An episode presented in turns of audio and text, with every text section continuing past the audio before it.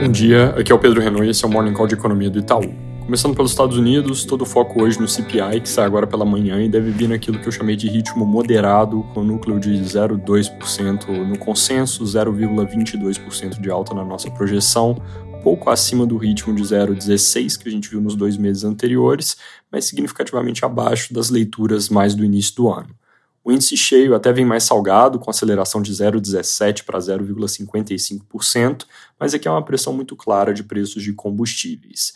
Esse dado é super importante, como foi o PCA aqui de ontem, porque em breve tem reunião do FOMC e na nossa leitura ainda está indefinido o que eles vão fazer pela frente. Lembrando, a gente tem uma alta adicional de juros na conta, mas a convicção de que ela acontece não é super forte e vai depender da evolução dos dados.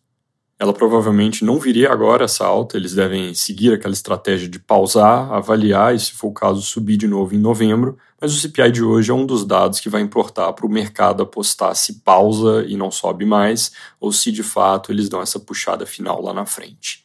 Na Europa, algumas emoções com relação à decisão do ECB de amanhã nosso cenário e precificação de mercado estavam na linha de que não vão subir juros, mas ontem à tarde saiu uma notinha na Reuters citando fontes segundo as quais as projeções de inflação para o ano que vem vão ser ajustadas para cima de 3%, e aí isso é algo que dificultaria falar em convergência da inflação para a meta, e por causa disso tem uma implicação hawkish para a decisão de amanhã, gera um viés de talvez darem uma alta adicional. O mercado foi nessa linha e passou a praticamente precificar esse aumento.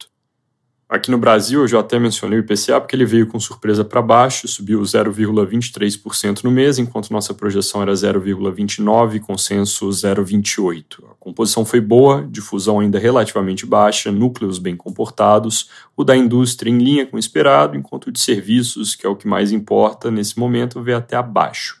Ano contra ano, o IPCA subiu de 4% para 4,6%, por causa daquele efeito mecânico que eu já mencionei várias vezes dos impostos, mas essa leitura de ontem colocou algum viés de baixa para as nossas projeções do ano fechado, bem como colocou na mesa de forma bem concreta a chance de corte de juros pelo Banco Central num ritmo maior do que 50 pontos base, não na decisão da semana que vem, mas possivelmente antes do fim do ano.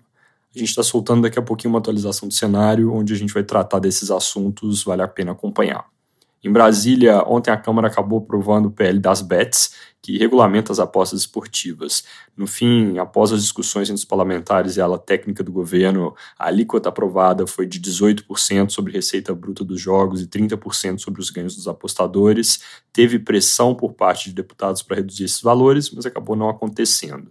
Valor Econômico também reporta que a Fazenda venceu uma certa queda de braço na definição de quem vai cuidar dessa arrecadação, dado que a secretaria que vai tocar as apostas esportivas vai ter gestão compartilhada entre o Ministério dos Esportes, do novo ministro André Fufuca, e a Fazenda, mas a arrecadação fica com a Fazenda. Para terminar, não poderia deixar de mencionar o noticiário, obviamente, bastante carregado de notícias sobre a situação das cidades afetadas pelas chuvas no sul do país. Fica aqui registrado o nosso pesar com a tragédia e solidariedade com as famílias afetadas. É isso por hoje, bom dia.